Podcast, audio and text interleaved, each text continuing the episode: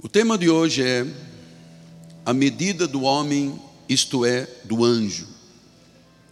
Abra sua Bíblia comigo no capítulo 21 de Apocalipse. Versículos 15 a 17. Mediu também a sua muralha 144 côvados medida do homem, isto é, do anjo. Mas eu disse que ia ler a partir do 15. Aquele que falava comigo tinha por medida uma vara de ouro para medir a cidade, as suas portas e a muralha. A cidade é quadrangular, de comprimento e largura iguais, e mediu a cidade com vara dois mil estádios. O seu comprimento e a sua altura são iguais Mediu também a muralha, 144 côvados, que é a medida do homem, isto é, do anjo. Olha, você não tem ideia do quanto eu esperei este culto de hoje. Meu coração se dilata na presença de Deus. Você sabe que eu sou apaixonado por Jesus. Eu tenho um amor muito grande. Eu tenho uma atitude do meu coração em absoluta dependência de Deus. Absoluta. Você sabe que Deus me tirou da morte, Deus me tirou de uma cadeira de rodas, Deus me tirou de um hospital, aliás, de vários hospitais, onde eu passei dois anos deitado em camas de hospital, 20 cirurgias. E você sabe, eu não tenho, de tantas cirurgias, não tenho uma única, uma única marca a não ser milagre de Deus. Então, que poderia eu fazer se não dedicar a minha vida ao reino e ao Senhor? E a Bíblia é a minha bússola. Por isso nós vamos orar ao Senhor para ouvir o que o Espírito fala e a orientação desta bússola sagrada. Vamos orar ao Senhor.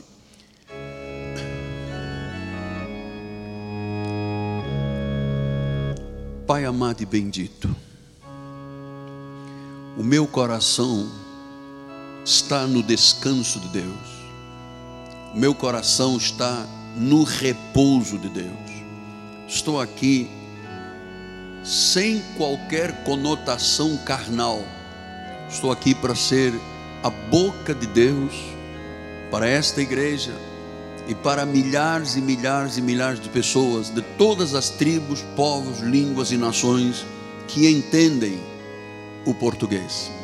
Então o Senhor usa agora os meus lábios, usa as minhas cordas vocais, usa a minha mente, o meu coração. Eu vou abrir a minha boca e tu vais encher de palavras.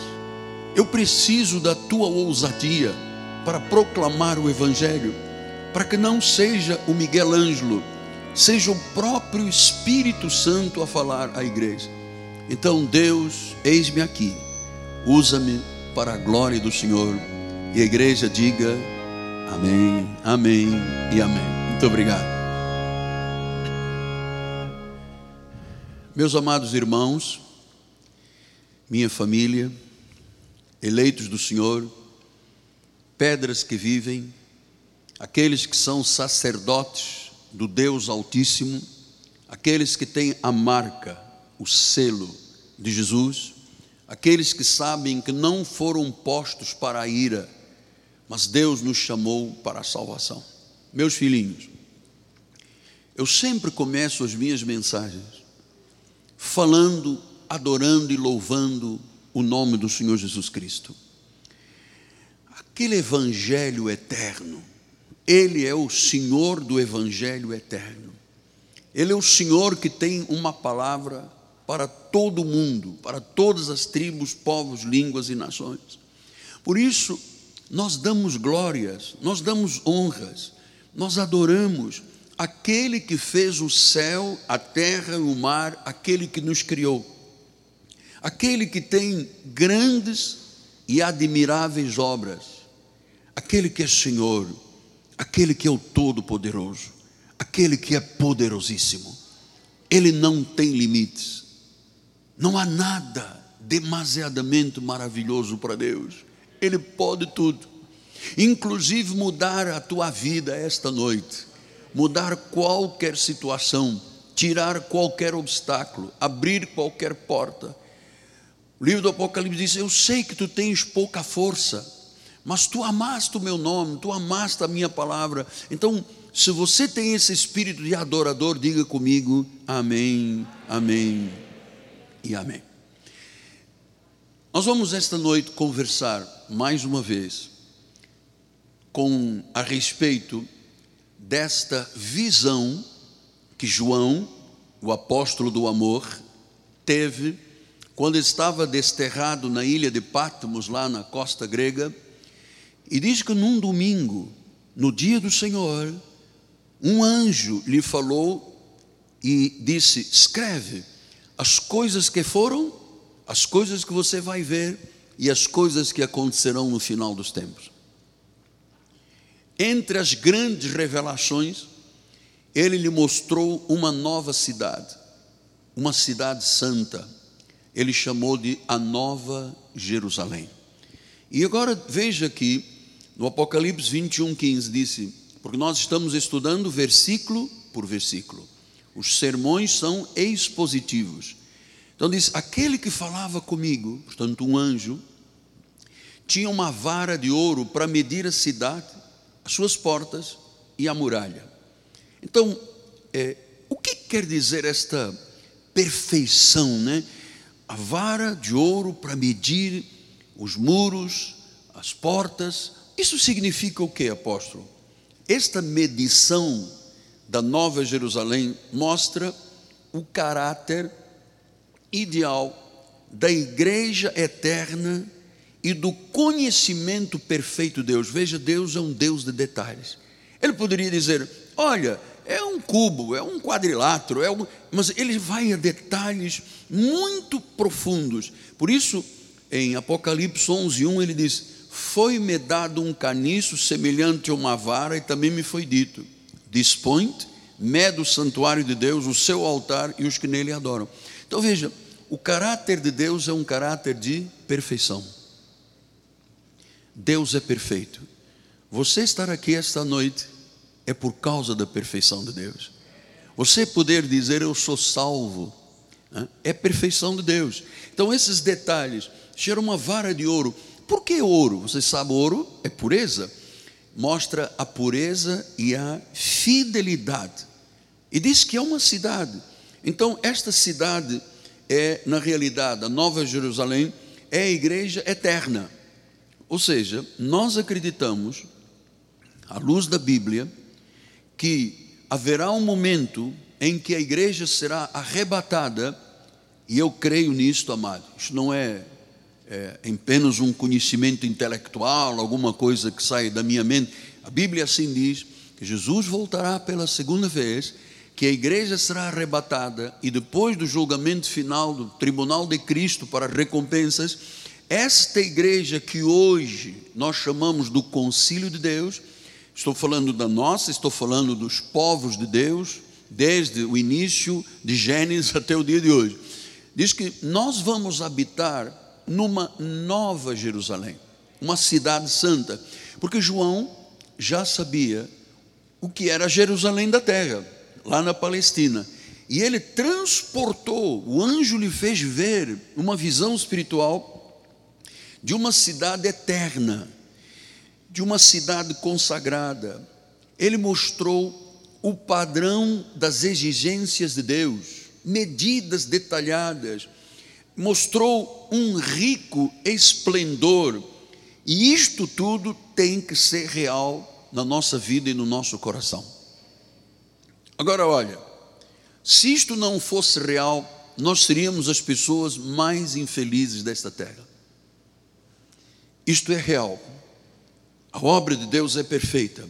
E diz o versículo 16: a cidade era quadrangular, de comprimento e largura iguais, e mediu a cidade com a vara de 12 mil estágios, e o seu comprimento, largura e altura são iguais. Então, você percebe a simetria? Como é que Deus é tão perfeito? E diz que um estádio é, corresponde numa medida de 185 metros. Então, se são 12 mil estádios, olha a dimensão da perfeição de Deus. 2.200 quilômetros de muro, de largura, de comprimento e de altura.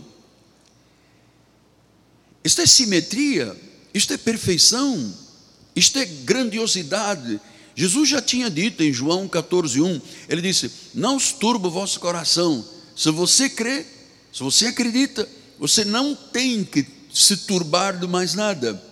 Então, acredite que Deus tem um lugar, a Nova Jerusalém, aonde nós viveremos eternamente diante do Senhor, com a perfeição e a fidelidade de Deus, de que nada pode falhar. Agora vamos pensar, no versículo 17 disse: Mediu também a muralha, 144 côvados, medida do homem, isto é, de anjo. Então, o quanto é um côvado? Um côvado são 65 metros. Então, se você tem uma cidade de 2.200 quilômetros de largura, 2.200 quilômetros de comprimento, 2.200 quilômetros de altura, ele está mostrando um cenário grandioso, amado. Quem criou o sol, as estrelas, as estrelas, a lua, os mares, aquele que criou o universo, aquele que criou as galáxias. Nós não estamos falando de um deusinho. Nós não estamos falando de um Buda cujas ossadas estão lá no Japão. Não estamos falando de Confúcio que terminou os seus dias na China, nem de um Shirvá da Índia. Nós estamos falando do Senhor, de Kyrios, o Senhor de senhores, o Rei de reis. Então, amado, e diz que esta medida, ele comparou essas medidas, esta perfeição de Deus, a perfeição que Deus tem com o homem. Portanto, pense nisto, por favor, que o nosso corpo é templo do Espírito Santo. O nosso corpo é perfeito, Deus habita dentro dele. Então ele diz que esta cidade de perfeição era comparada à perfeição de um homem. E ele diz: não é só de um homem, é de um homem anjo. Então nós precisamos hoje de entender que medida é esta. Como é que Deus olha uma cidade com as dimensões grandiosas, espiritualmente falando, nós estamos falando de questões espirituais, e como é que Deus diz que isto é o homem, esta perfeição é a perfeição da, da criação do homem, e isto representa um anjo. Olha, nós não acreditamos em nenhuma teoria de evolução. Nós não somos evolucionistas. Perdão, nós não somos evolucionistas. Portanto, existe uma teoria de Charles Darwin dizendo: ah, o homem foi um Big Bang, foi uma explosão do Sol, e depois o homem era uma bactéria, depois o homem começou, depois o homem virou macaco, e depois andava de quatro patas, e depois foi se levantando. Não existe absolutamente, à luz da Bíblia, esta informação. Entende, Galvão? Isto é uma teoria. Nós não somos desta questão da evolução, nós somos criacionistas. Diz que Deus criou o céu, criou a terra, os mares, árvores, criou o homem do barro. Então, isto tudo que vem lá do livro de Gênesis vai ser contemplado agora na eternidade na Nova Jerusalém. Então pense, nada, por que, que esta cidade tem esses muros? Porque nada do que Deus faz pode ser derrubado. A obra que Deus fez na tua vida, na minha vida, não pode ser tirada. Você é salvo para sempre. Você é filho de Deus para sempre. Você tem uma unção de Deus para sempre. Não existe muita, pouca fé tímida. Você tem um dom da fé, que é a mesma fé, a mesma medida de fé de Jesus Cristo. Então, a obra de Deus não pode ser aperfeiçoada pelo homem. Existem algumas teorias e filosofias cristãs, entre aspas, que dizem: não, é, a obra não está ainda completa. A, a despeito de Deus dizer tudo foi consumado, tudo está perfeito, tudo está consumado. Existem alguns pregadores que dizem: não, você creu em Jesus, recebeu Jesus, mas falta um outro passo. A obra de Deus só estará completa se você se batizar nas águas. Meus senhores, se água salvasse, a minha pergunta é: por que Jesus teria que se sacrificar? Por que, que Jesus teria que ser escândalo, morrer numa cruz maldita? Por isso nós não temos cruz na igreja. Cruz é símbolo da morte maldita. Só os piores pecadores eram crucificados. E Jesus estava lá, porque ele assumiu, trouxe para si o pecado de todos aqueles que serão salvos, desde o povo judeu ao povo gentil eleito. Diz que ele se fez pecado. E ele pegou aquele pecado e encravou na cruz do Calvário. Se encravou, eu não tenho mais pecado. Eu não posso me considerar um pecador. Ou eu estou debaixo da graça e o pecado não tem domínio sobre a minha vida, ou estarei debaixo da lei serei debaixo de condenação. Então, isto para lhe mostrar que o que Deus faz é eterno, é seguro, é forte, é mão de Deus. Por isso eu não tenho medo de nada nesta terra, mano. Eu tenho uma consciência da segurança em Deus. Você não imagina, você não tem noção do que está dentro do meu coração, porque eu não tenho alternativa. No passado, eu era um adorador de São Judas Tadeu, eu adorava Nossa Senhora de Fátima, eu era católico, apostólico romano, apesar de falar bem português, eu era romano. Eu, eu conhecia as doutrinas dos homens, eu conhecia a infalibilidade papal, eu me confessava de forma auricular, eu ia à missa, mas a verdade é que, a despeito também da minha fidelidade, 21 anos na igreja romana, eu não conhecia Jesus. Por isso eu tinha uma muleta, chamado São Judas Tadeu. E se faltasse, eu me agarrava a Nossa Senhora de Fátima e aos anjinhos e aos santos da Igreja Católica. Então, na realidade, a igreja, aqui no contexto humano, já tem que ser um prenúncio do que será a vida na eternidade. Por isso eu estou lhe dizendo: crie raízes na igreja. Entende, Renato? Tem que criar raízes na igreja, tem que pertencer. Isso não pode ser de passagem. Eu não posso estar aqui e amanhã já não venho à igreja. Este mês eu estou na igreja, o mês que vem eu viro as costas aí. Isto tudo, o concílio de Deus é um prenúncio ou um anúncio pré-feito do que será a nossa eternidade. Assim como ele mostra toda a segurança da Nova Jerusalém, ele mostra que aqui na terra a igreja de Jesus está debaixo da sua mão poderosa, amado. Você imagina em 41 anos e meio de ministério, 41 anos de ministério, 46 do pregador. Você sabe, pode imaginar quantas vozes se levantaram contra mim e contra o ministério? Você pode imaginar quantos ataques eu e a minha esposa e a minha família sofremos? Você, eu ouvi pessoas dizerem que iam destruir o nosso ministério, que iam acabar com a minha raça eu ouvi as coisas mais absurdas. Estou aqui vitorioso. Porque não sou eu, é Cristo que vive em mim. Não é mais você, é Cristo que vive na sua vida. E isto tudo é perfeito. A obra de Deus é perfeita. Agora veja como é que o profeta Zacarias, no capítulo 2, versículo 5, falou sobre a igreja pois eu lhes serei, lhes serei, diz o Senhor, um muro. Está vendo por que, que tem muralhas na Nova Jerusalém? Diz que é um muro, segurança, é um muro de fogo em redor, e eu mesmo, está dizendo Deus, eu serei no meio dela a sua glória. Você quer dizer amém comigo? Vamos ler juntos. Diz o Senhor: Eu lhe serei, diz o Senhor, um muro de fogo em redor, e eu mesmo serei no meio dela a sua glória. Então eu não posso ver, mas aqui há muros de fogo, a minha volta e a sua volta, impenetráveis. As portas do inferno não podem prevalecer se Deus está no meio dela. Então entenda por que, que eu sou um homem temente a Deus. Esta é minha consciência. Igreja não é abrir um restaurante, um barzinho, uma loja, não é isto. Igreja é o corpo de Cristo. Igreja é a manifestação de Deus na terra.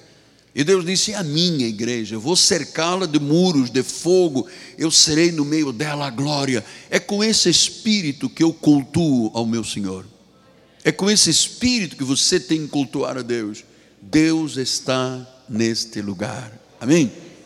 Então, a Nova Jerusalém é cheia de glória, cheia da majestade de Deus. Agora vamos ao ponto fulcral. Versículo 17b diz assim: A medida de homem isto é de anjo.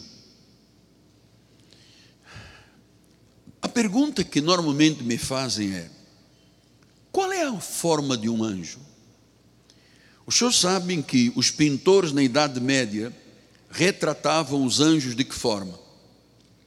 Tratavam como criancinhas com asas. Se você ver um, vir um quadro de um pintor renascentista, você vai ver um anjinho gordinho com rosáceas no seu rosto, todo vermelhinho, cabelo aneladinho, com asinhas, sentado numa nuvem. Isso não é, tem nada a ver com a Bíblia. Não são criancinhas com asas. Pastor, e qual é o aspecto? Popularmente dizem que o anjo é uma criança que tem duas asas, que tem aureolas, que tem harpas, que estão sentados nas nuvens, que são crianças aladas com asas, mas na Bíblia nada disso está, nem se parece sequer com o que a Bíblia diz. São ideias populares. E são ideias erradas. São populares e são erradas. Então, o que, que a, Bíblia, a Bíblia revela a respeito de anjos. Por que, que ele tem a medida do homem? O que significa isto, meu apóstolo? Então vamos saber, o que é um anjo? Um anjo é um ser espiritual, normalmente invisível, a menos que ele se manifeste de forma sobrenatural. Este é um anjo. Lembre-se que quando Deus fez na criação aquele grande encontro de Gênesis 1, 26, ele disse aos anjos: façamos o homem a nossa imagem e semelhança. Quer dizer que quando Deus fez o homem, não fez um homem apenas um monte de carne em cima de ossos. Se existe um contexto angelical, então qual é a nossa verdadeira identidade? Nós somos espíritos angelicais, temos a mesma medida de um anjo que habitamos num corpo de carne. Então, quando os anjos são vistos, geralmente aparecem na forma de seres humanos. E especificamente, com algumas exceções, eles podem ser vistos como outra figura, mas especialmente, especificamente, são, na luz da Bíblia, homens, como homens, e não como criancinhas, não como bebês que têm asinhas, então, nunca uma criancinha poderia ser a representação de um anjo. Isso significa então que os anjos, na verdade, não têm sexo. Eles não são do sexo masculino ou do sexo feminino. Não existe. Isso foram coisas criadas pelo homem, são ideias equivocadas e erradas. Mas na realidade, de onde vem? Qual é a origem? Quando Deus criou os céus, ele criou os anjos para servi-lo. E nós fomos criados com a mesma imagem e semelhança de Deus e dos anjos. Talvez você tenha as suas asas recolhidas, mas você é um anjo. Pastor, mas a minha esposa não diz isso, mas você é. Mas o meu marido não diz, mas você é. À luz da Bíblia Sagrada, você é. Então, amado, vamos ver como é que aconteceu com a revelação de Jó. Já vamos voltar ao Apocalipse. Jó 38, 7. Quando as estrelas da alva juntas alegremente cantavam. Pastor, uma estrela canta. Quem são essas estrelas da alva? Os anjos. E diz que cantavam e rejubilavam com os filhos de Deus. Quer dizer que a nossa origem não foi exatamente na nossa carne, a origem está no nosso nascimento, da nossa mãe e do nosso pai, né? Mas na realidade, Deus nos criou antes da fundação do mundo, quando Ele criou anjos, Ele criou os espíritos daqueles que o adorariam, que predestinados seriam, aqueles que teriam um chamado santo. Então, nossos pais tiveram a capacidade de nos criar na carne. Eu tive um pai, Amilcar Ferreira, uma mãe, Laura Ferreira. Eles se conjugaram e nascemos nós, os cinco irmãos. Isso foi o que nossos pais fizeram. Você está aqui porque o seu pai e a sua mãe tiveram uma conjugação carnal e você nasceu. Agora, a dimensão da nossa vida não é esta vida da carne. Por favor, pense nisso. Disse que as estrelas da alva cantavam. Estrela não canta. Quem é que cantava com os filhos de Deus antes da fundação do mundo? Eu e você. Todos os salvos. Que depois, no tempo de Deus, no meu caso, em 1953, Deus pegou o meu espírito e foi e colocou lá no ventre da minha mãe. Portanto, eu nasci como um ser angelical, espiritual, revestido de carne, que sou chamado e você é também de filho de Deus. A imagem, por favor, imagine, você tem a imagem e a semelhança do Senhor. Então, normalmente, quando um anjo se apresenta, não é descrito com asinhas. Ele pode ter uma aparência humana, mas não é um homem no contexto de ter uma, uma, um sexo que você diz, não, é um homem. Não, não existe isso aqui. Ele pode ter uma aparência de homem, e em algumas visões da Bíblia Sagrada ele se apresentou com asas. Mas não se apresentou com duas asas, com alguma exceção pequena, mas ele se apresentou com quatro ou seis asas. Então veja, quando os anjos visitaram o patriarca Abraão e depois foram julgar Sodoma e Gomorra, ali encontraram o sobrinho de Abraão, Ló. Abraão não reconheceu que eram anjos. Vamos ver isso, é muito lindo. Gênesis 18, 1. Apareceu o Senhor Abraão nos carvalhais de Manré, quando ele estava sentado à entrada da tenda, no maior calor do dia. Levantou ele os olhos, olhou, e eis que três homens em pé Abraão estava sentado na sua tenda e de repente ele olhou e viu três homens de pé na frente dele. De repente apareceram. E diz que vendo-os, correu da porta da tenda ao seu encontro e prostrou-se em terra. Versículo 3 diz: Disse o Senhor, disse: Senhor meu, se acho mercê em tua presença, rogo-te que não passes do teu servo. Versículo 4: Traga-se um pouco de água, lavai os pés repousai debaixo desta árvore. Trarei um bocado de pão, refazei as vossas forças, visto que chegastes até o vosso servo, depois seguireis avante. Responderam: Faze como disseste. Versículo 6: Apressou-se Abraão, foi à tenda, falou com Sara, amassa depressa três medidas de flor de farinha. Vamos fazer um pão gostoso. Põe no micro-ondas rápido. Faz pão assado no borralho, lá com as, com as a forma deles, porque não, não havia forno na realidade. Então diz: vamos preparar um pão, vamos preparar, vamos alimentar estes homens. Diz o versículo de número 8. Temos o número 8, bispo. Vamos, tem? Ainda não li o 7. Abraão, por sua vez, correu ao gado, tomou um novilho tenro e bom e deu ao criado que se apressou para prepará-lo. Versículo 8 tomou também coalhada, leite, o novilho que mandaram preparar, pôs tudo diante deles, permaneceu de pé junto a eles debaixo de Jerusalém e eles comeram. Versículo 22. Então partiram dali aqueles homens, aqueles três homens, e foram para Sodoma. Porém, Abraão permaneceu na presença do Senhor. capítulo 19, versículo 1. Ao anoitecer vieram os dois anjos a Sodoma, a cuja entrada está. Ah, quer dizer que aqueles três homens não eram homens, eram anjos. Se vieram os dois anjos a Sodoma, a cuja entrada estava Ló, o sobrinho de Abraão, e este, quando os viu, levantou-se, indo ao seu encontro, prostrou-se. Ele também não conseguiu identificar que ali estava um anjo. Eu vou lhe dizer, amado, conhecer o ministério angelical, por isso nós temos alguns livros muito importantes na igreja. É muito importante porque quantas vezes, talvez, você tenha encontrado com anjos sem se aperceber.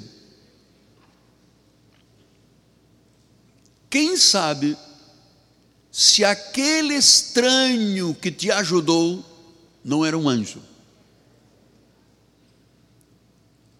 Quem sabe se aquela pessoa que um dia te deu a mão, ou aquela pessoa que impediu de você ser atropelado ou ter um acidente, ou aquela pessoa que te colocou numa situação de privilégio e você diz, ah, muito obrigado. Quem sabe se aquele estranho na realidade não era um anjo. Então a igreja evangélica não tem este conhecimento. A igreja evangélica não entende do ministério angelical, porque não tem esta revelação. Veja o que diz Paulo aos Hebreus, capítulo 13. Não negligencieis a hospitalidade, pois alguns praticando sem saber, Abraão não sabia, Ló não sabia, e às vezes nós não sabemos, mas a verdade é que, que nós acolhemos anjos. Amados, eu vou lhes dizer, eu tenho alguma experiência, e não é alguma limitada, profunda. Quando eu estava no hospital militar, em Angola, em Luanda, e nós temos agora muitas famílias de Angola participando do culto. O Ezequiel Kiambote.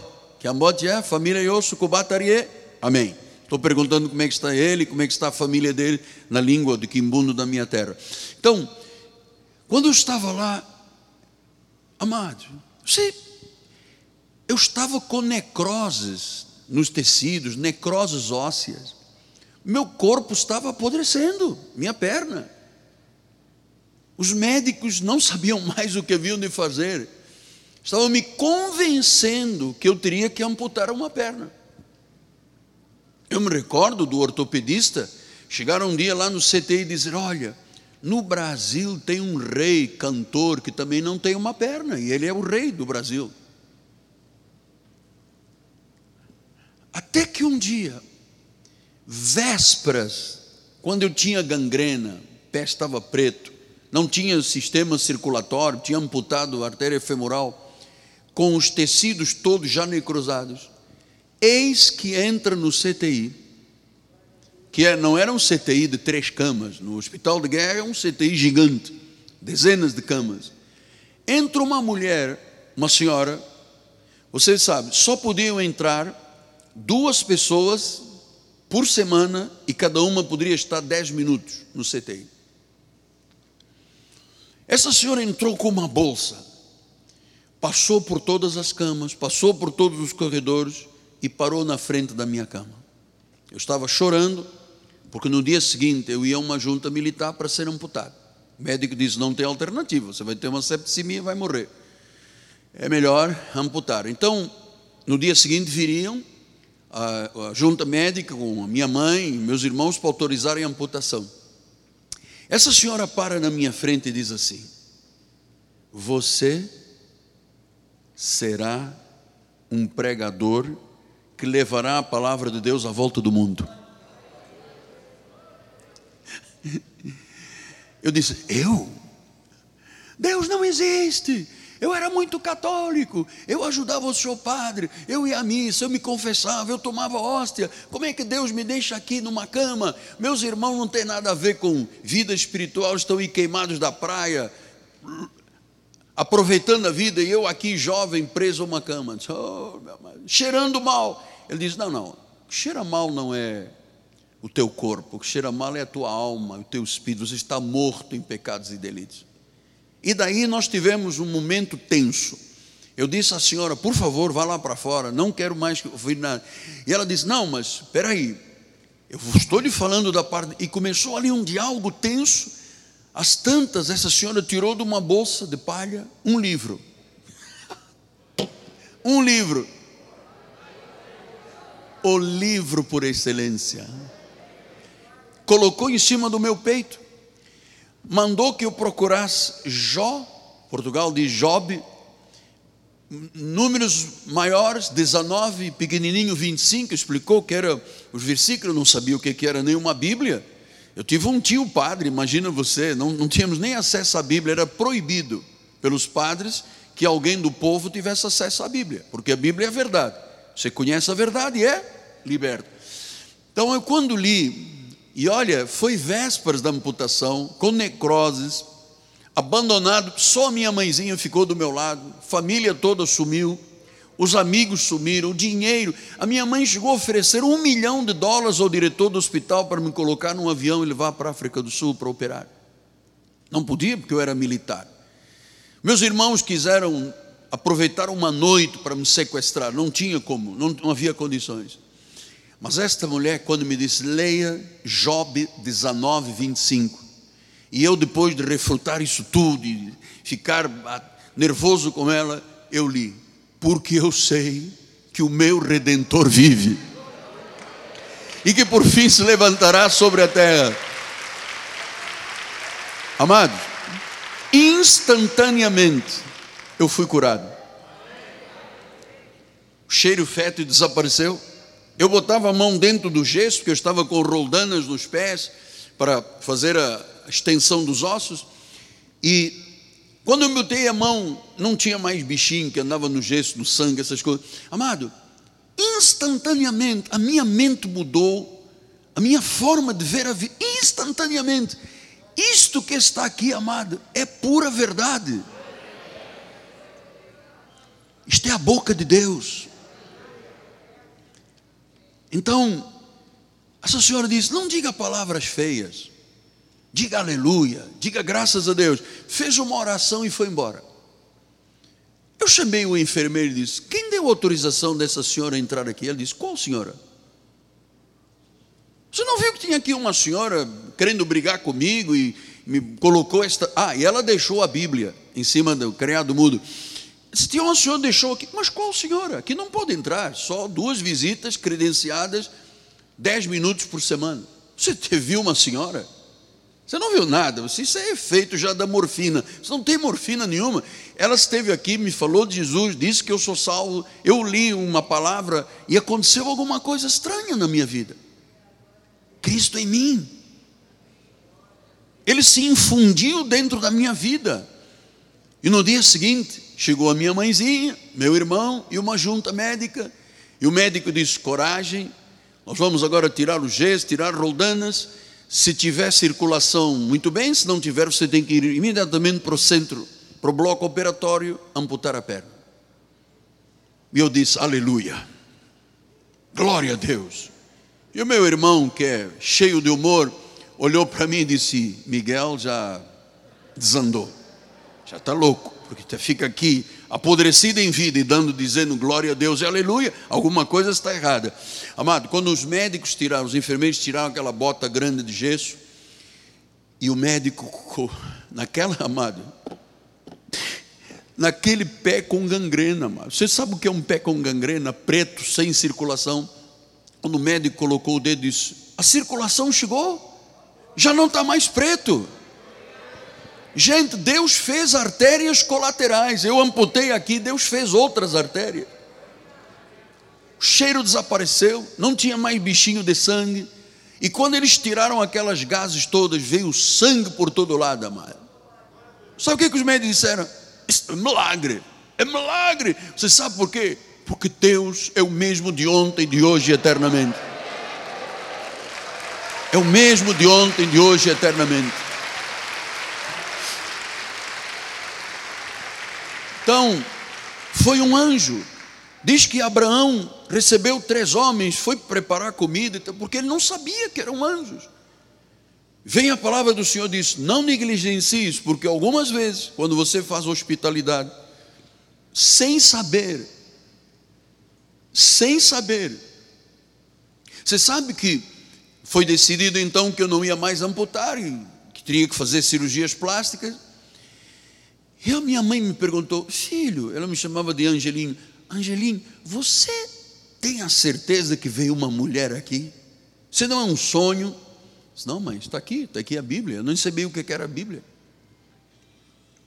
Amado, uma experiência real com Deus muda a vida da pessoa. Você sabe, a pessoa pode estar num tremedal de lama, no fundo de um poço, num abismo de trevas, quando Deus diz sim para a tua vida, ponto final. Então, é óbvio que nem sempre se nota, nem sempre se percebe a presença de anjos. Eu não acredito que aquela senhora que no início da construção me chamou em Copacabana e disse: O que é que o senhor precisa? E me passou um cheque de um milhão e meio de reais, e depois deu mais isto, mas ela deu milhões para a construção deste lugar. Depois morreu. Quem era essa senhora? Por que, que ela fez isso comigo? Porque ela disse que foi a Jerusalém e no Monte das Oliveiras ela viu um homem sorrindo para ela. E quando ela voltou de viagem, ligou a televisão, eu estava na televisão e, e Deus disse: É esse que você tem que ajudar. Amado, isso não foi uma ajuda de uma senhora rica, foi um anjo de Deus. Sabe aquela pessoa que te ajudou? Foi um anjo. Sabe aquela pessoa que diz assim: não vai por ali, vai por ali? Foi um anjo. Sabe aquela pessoa que te alertou: não vais nem deves casar com essa mulher ou com esse homem, você vai ter problema. Foi um anjo. Não te associes a um incrédulo, foi um anjo. Então, amados, é, nós temos que entender que a presença de anjos podem parecer pessoas normais. João 20, 11 a 14, ele diz assim: Maria, entretanto, permanecia junto à entrada do túmulo, chorando. Enquanto chorava, abaixou-se e olhou para dentro do túmulo e viu dois anjos vestidos de branco, sentados onde o corpo de Jesus fora posto, um à cabeceira e outro aos pés. Então eles lhe perguntaram, mulher, por que choras? E ela lhe respondeu, porque levaram meu senhor e não sei de onde o puseram. Tendo dito isto, voltou-se para trás e viu Jesus em pé, mas não reconheceu que era Jesus. Você, olha, a nossa mente, a nossa carne, os nossos olhos são muito limitados, amado. Ele já tinha ressuscitado, tinha dois anjos. Isto pareceu muito místico para ser verdade, mas era verdade. Eles não, elas não reconheceram que era Jesus, nem reconheceram que eram anjos. Marcos 16, 5 e 6 diz assim: Entrando no túmulo, viram um jovem assentado do lado direito, vestido branco, ficaram surpreendidas e atemorizadas. Imagina, chegaram a um túmulo e ver dois jovens, dois homens, dentro de um túmulo. Entrando no túmulo, viram um jovem assentado do lado direito, vestido branco, ficaram surpreendidas, atemorizadas. Versículo número 6. Ele, porém, lhes diz: Não vos atemorizeis. Buscais a Jesus o Nazareno, que foi crucificado, ele ressuscitou, não está mais aqui. Vede o lugar que o tinham posto. Estas mulheres, Maria e Maria Madalena, estavam conversando com anjos. Diz que tinham roupa branca, tinha uma glória. Lucas 24, 4 disse: e 5. Aconteceu que perplexas a esse respeito apareceram dois varões com vestes resplandecentes. Versículo 5. Estando elas possuídas de temor, baixando os olhos para o chão, eles lhe falaram: Por que buscais entre os mortos aquele que vive? Elas estavam diante de anjos. Nosso ministério crê no ministério angelical. Eu creio que a minha vida e a sua vida é cercada de anjos. Eu creio em livramentos que não poderiam ser humanos. Foi um anjo. Então, no livro do Apocalipse, capítulo 19, 8, 9 e 10, diz assim: Pois foi-lhes dado vestir de linho finíssimo, o anjo, resplandecente e puro, porque o linho finíssimo são os atos da justiça dos santos. Então me falou o anjo. Você vê, João estava falando com o anjo. Deixa eu dizer-lhe outra vez. Sabe aquela pessoa que te estendeu a mão um dia? Foi um anjo. Há inúmeras experiências com esta situação. Então disse: Bem-aventurado, disse o anjo, Bem-aventurados aqueles que são chamados à ceia das bodas do cordeiro. E acrescentou: São estas as verdadeiras palavras de Deus. Versículo de número 10: Prostei-me ante os seus pés para adorá-lo. João, quando viu um anjo, primeira coisa que ele fez, a religião, né, a religiosidade do homem, se prostrou para adorar o anjo. Mas anjos não podem ser adorados. Só um pode ser adorado. Jesus Cristo, só Ele é, é digno de adoração. Então ele disse: é, Quero te adorar. O anjo, porém, me disse: Vê, não faças isso. Veja, o próprio anjo disse que não pode ser cultuado. A igreja católica cultua anjo. Ele diz: Não, não, não, não, não faças isso. Agora veja o que, que o anjo disse: Eu sou conservo teu e dos teus irmãos que mantêm o testemunho. Eu sou um eu sou um servo como você é. Somos iguais. Não é isto maravilhoso? O anjo, quando João queria adorar, diz: Não, não, não, você é igual a mim, nós temos a mesma medida. Não me adores, eu sou o conselho. Anjos não podem ser adorados, eles recebem ordens de Deus e daqueles que creem para que eles se manifestem a nosso favor. Capítulo 22, versículos 8 e 9 diz: Eu, João, sou quem ouviu e viu estas coisas. E quando as ouvi e vi, prostrei-me ante os pés do anjo que me mostrou estas coisas para adorá-lo. Ele, porém, me disse: Vê, não faças isso. Eu sou conservo teu, dos teus irmãos. Eu sou igual aos teus irmãos, sou igual a você, sou igual aos profetas que guardavam a palavra deste livro. Você tem que adorar a Deus. Eu sou conservo teu, eu sou a mesma perfeição que você tem, eu tenho. Atos 1, 10 e 11, olha lá. Estando eles com os olhos fitos no céu enquanto Jesus subia, eis que dois varões, não falou duas criancinhas aladas, rostinho redondinho, não, cabelinho anelado, ruivinha, diz: dois varões vestidos de branco se puseram ao lado deles. Eles disseram: Varões galileus, por que estáis olhando para as alturas? Os anjos disseram: esse Jesus que entre vós foi assunto ao céu virá do modo como vistes subir. Foram os anjos que anunciaram. Então, anjos justos disseram poucas palavras, mas disseram a verdade. Disseram o que, que é Deus, quem é poderoso como o Senhor. Não existe. Apocalipse 10, 1 a 3. Vi outro anjo forte ah, não era um bebezinho com asinhas em cima de uma nuvem tocando uma arpinha. Não. Um anjo forte, são labaredas de fogo, são ministros de Deus, descendo do céu envolto em nuvem, com arco-íris em cima da sua cabeça. O rosto era como o sol, as pernas como colunas de fogo. Tinha na mão um livrinho aberto, pôs o pé direito sobre o mar e o esquerdo sobre a terra, e bradou em grande voz, como ruge um leão, e quando bradou, como um leão, desferiram os sete trovões as suas próprias vozes. Este é anjo. Estes são os ministros que nos servem. Estes são aqueles que têm a mesma medida que nós temos. Vamos ver aqui em Daniel 10, 16 e 18. Eis que uma, como semelhança dos filhos dos homens, me tocou como filho dos homens me tocou os lábios, então passei a falar e disse àquele que estava diante de mim: Meu senhor, por causa da visão que me sobrevieram dores, não me ficou força alguma. Versículo 18: Então me tornou a tocar aquele semelhante a um homem e me fortaleceu. Quem era esta figura aqui? Um anjo. Amado, creia nisso. Creia nisto. Isto aqui não é superstição. Isto aqui é pura realidade. Lembra-se aquela pessoa que te ajudou?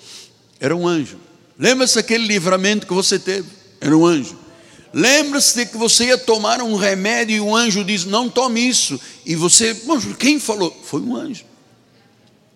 Então, meu amado, Apocalipse 21, 17 diz: Mediu também a muralha 144 covas, medidas de um homem, isto é, de um anjo. A perfeição de Deus quando nos criou iguais aos anjos. Em Gênesis 1, 26, ele disse isso. Façamos o homem a nossa imagem, conforme a nossa semelhança. Ali não estava uma mesa de reuniões, em que estava o pai sentado na cabeceira, o filho, o Espírito Santo, uma pomba. Deus não estava numa reunião com o pai, o filho e o Espírito. Deus, na criação, o Todo-Poderoso, o Senhor, ele chamou os anjos e disse: Nós vamos criar agora um homem, a nossa imagem e semelhança. E no versículo, capítulo 2, versículo 7, ele disse: Então, ele disse: Vamos formar o homem, vamos criar um homem. E diz o versículo 7: Então formou o Senhor Deus ao homem do pó da terra, lhe soprou nas narinas, e o fôlego de vida, o homem passou a ter a alma vivente. Amados, conhecer a Deus é saber e conhecer também estas experiências místicas, que não tem nada a ver com a carne, não é pensamento humano, não é obscurecido de entendimento, é Deus se revelando. Agora temos aí algumas palavras para nós lermos, Mateus 22, 30.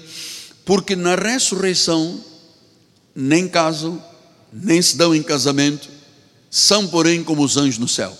Porque algumas pessoas me perguntam, pastor, a minha esposa partiu, meu marido partiu, eu vou me encontrar com ele, vamos poder nos beijar no céu e tal, dar um amassozinho. Não, não, lá não há casamento, não há nada de homem. Isto é um nível glorioso espiritual. Vamos nos encontrar todos? Claro. Mas vamos nos encontrar numa dimensão como se fôssemos realmente anjos. Marcos 12, 25. Pois quando ressuscitarem dentre os mortos, nem casarão, nem se darão em casamento, porém serão como os anjos nos céus. Amado, não tenha medo de Deus, não tenha medo das questões da eternidade isto é tudo perfeição. Os dias foram escritos quando nenhum deles havia ainda. Deus é um Deus perfeito. Lucas 20, 36. Pois não podem mais morrer porque são iguais aos anjos. Ah, quer dizer que então um crente não morre? Não, a ovelha não morre. Um anjo não morre? Um anjo não morre. Então nós não morremos? Não. Este corpo vai virar pó. Mas a nossa verdadeira identidade somos iguais aos anjos. Somos filhos de Deus. Somos filhos da ressurreição. Diga glória a Deus. Né? Aleluia. Somos filhos, somos como anjos, somos filhos da ressurreição. Atos 6,15. Todos os que estavam assentados no sinédrio, fitando os olhos em Estevão, viram o seu rosto como se fosse um rosto de quem? Estevão era um anjo. 1 de Coríntios 13, 1. Ainda que eu falasse a língua dos homens e dos anjos, ah, quer dizer que nós falamos línguas espirituais, na realidade, ninguém entende, mas Deus entende porque é a linguagem dos anjos. maravilhoso, bispo, maravilhoso. Então, Três versículos para encerrarmos, temos três minutos. Apocalipse 1, 20. Agora eu quero terminar mostrando um fato que as igrejas normalmente também não respeitam, porque não acreditam. Quando João escreveu as sete igrejas, por exemplo, Apocalipse 1, 20.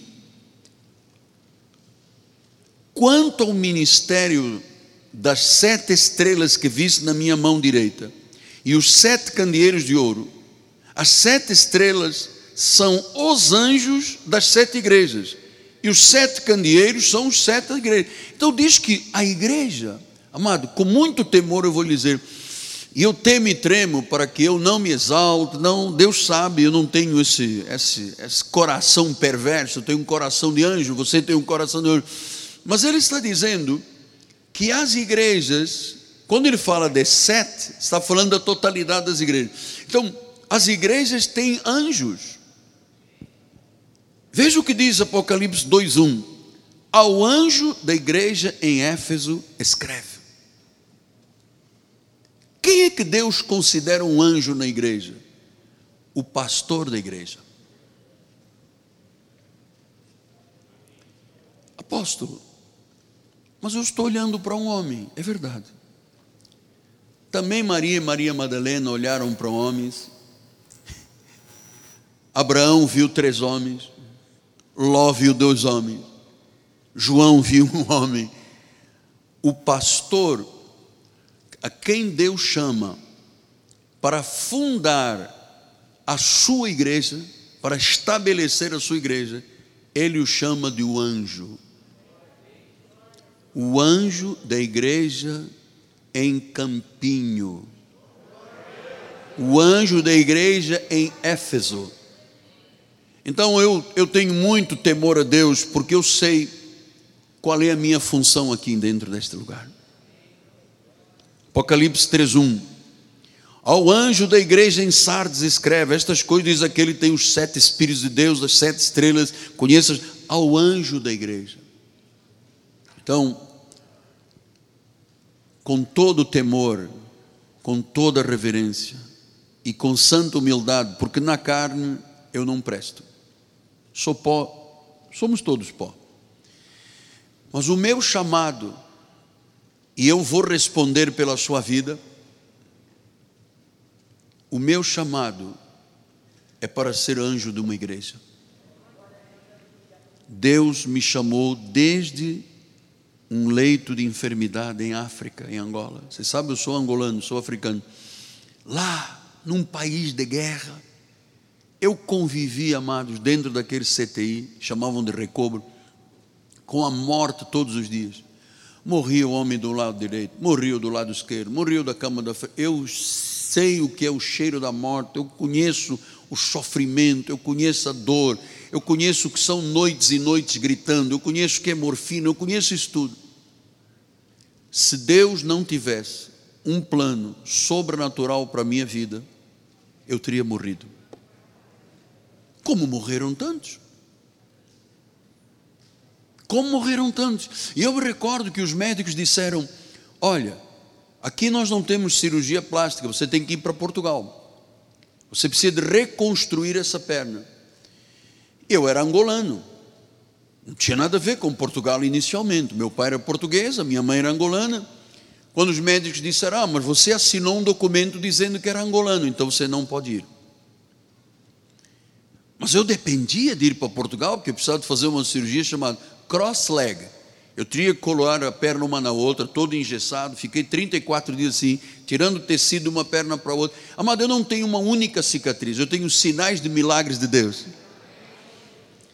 E eu me recordo que esta senhora apareceu pela segunda vez e disse: Aleluia, porque você está chorando?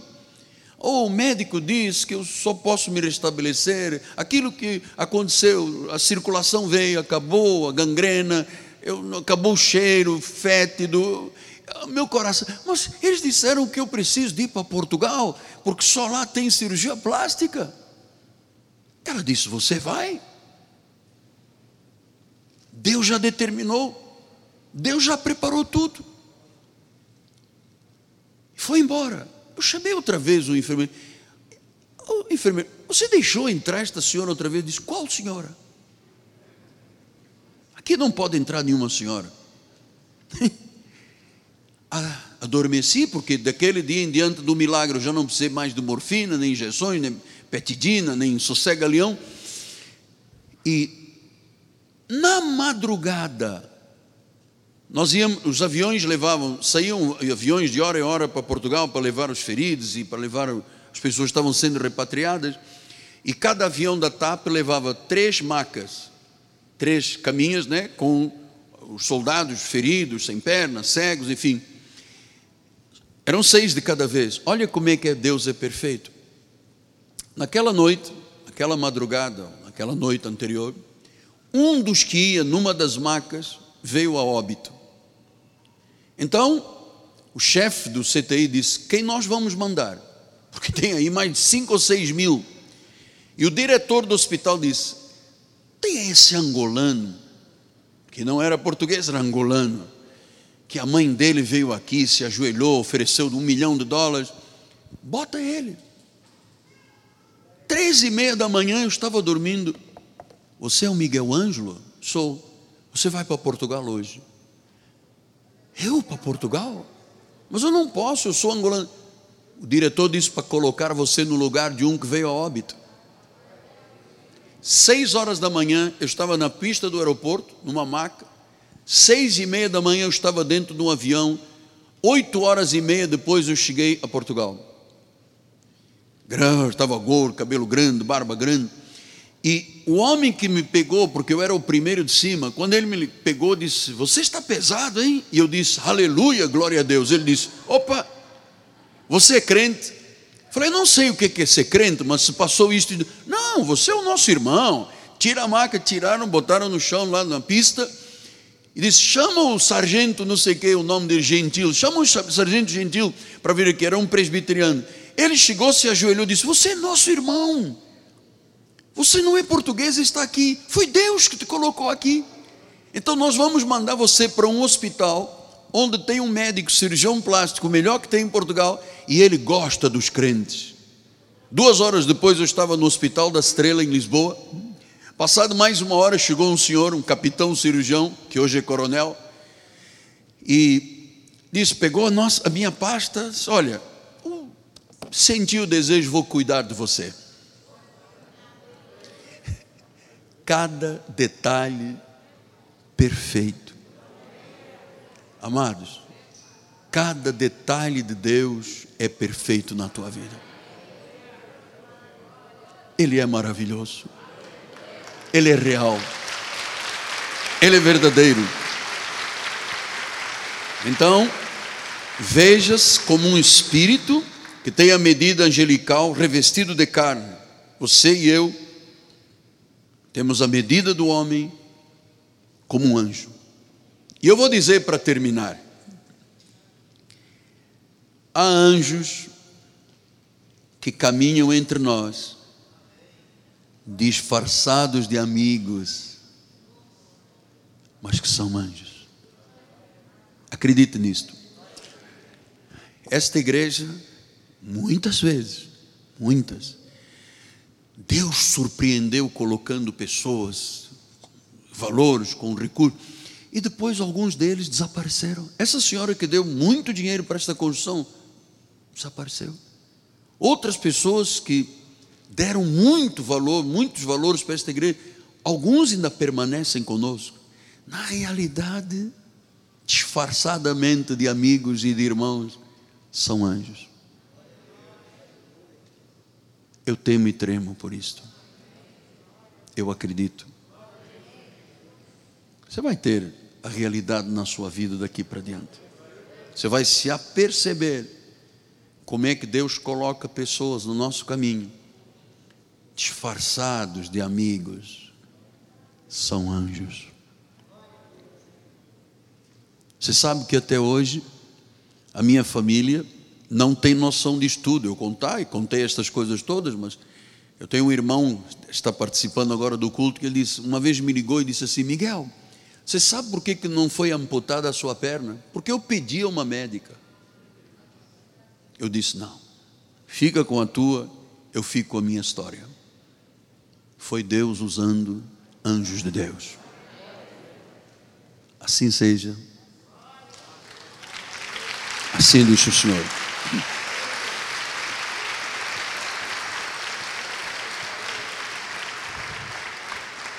Por reverência à palavra, curva a sua cabeça, baixinho. Senhor Jesus, o meu corpo teme e treme. Nós estamos, ó oh Deus, no abrigo do Altíssimo a sombra do Onipotente. A vida cristã transcende em muito esta vida visual que nós temos uns dos outros. Mas existe um mundo espiritual a nosso favor, com anjos que nos servem e que esperam ordens dos céus e da terra para se moverem. Aquela situação que tu dizes, apóstolo, é impossível. Deus colocará um anjo e você verá que é possível. Aquela situação que você diz, não, mas humanamente, humanamente, é verdade, humanamente é humanamente. Só que isso tudo transcende. O Senhor diz que não há nada maravilhoso demais para Ele. Tu agiste desde a criação, Pai, com o ministério angelical. O próprio Jesus disse isto, eu poderia mandar vir agora doze legiões de anjos. Oh Deus, abra os nossos olhos ilumina os nossos olhos espirituais para podermos compreender, ah, e desfrutar do benefício do ministério angelical. Como é que nós poderíamos perder tão grande salvação que os anjos dão? Quão grandes livramentos os anjos dão? Nós temos essa experiência até recente na nossa família. A bispa estava no nosso carro, na Avenida das Américas, com liberdade de avançar, e veio um ônibus para destruir e matar a minha esposa. E um anjo de Deus impediu, gerando um milagre. Senhor, como tu és bom, como tu és precioso. Como tu és maravilhoso. Se passaram mais de 46 anos, Pai. E nos meus olhos, no meu coração, está essa imagem do poder angelical, Pai. Em nome de Jesus, Pai. E a igreja diga: Amém, Amém e amém. Você gostaria de dar um aplauso ao Senhor?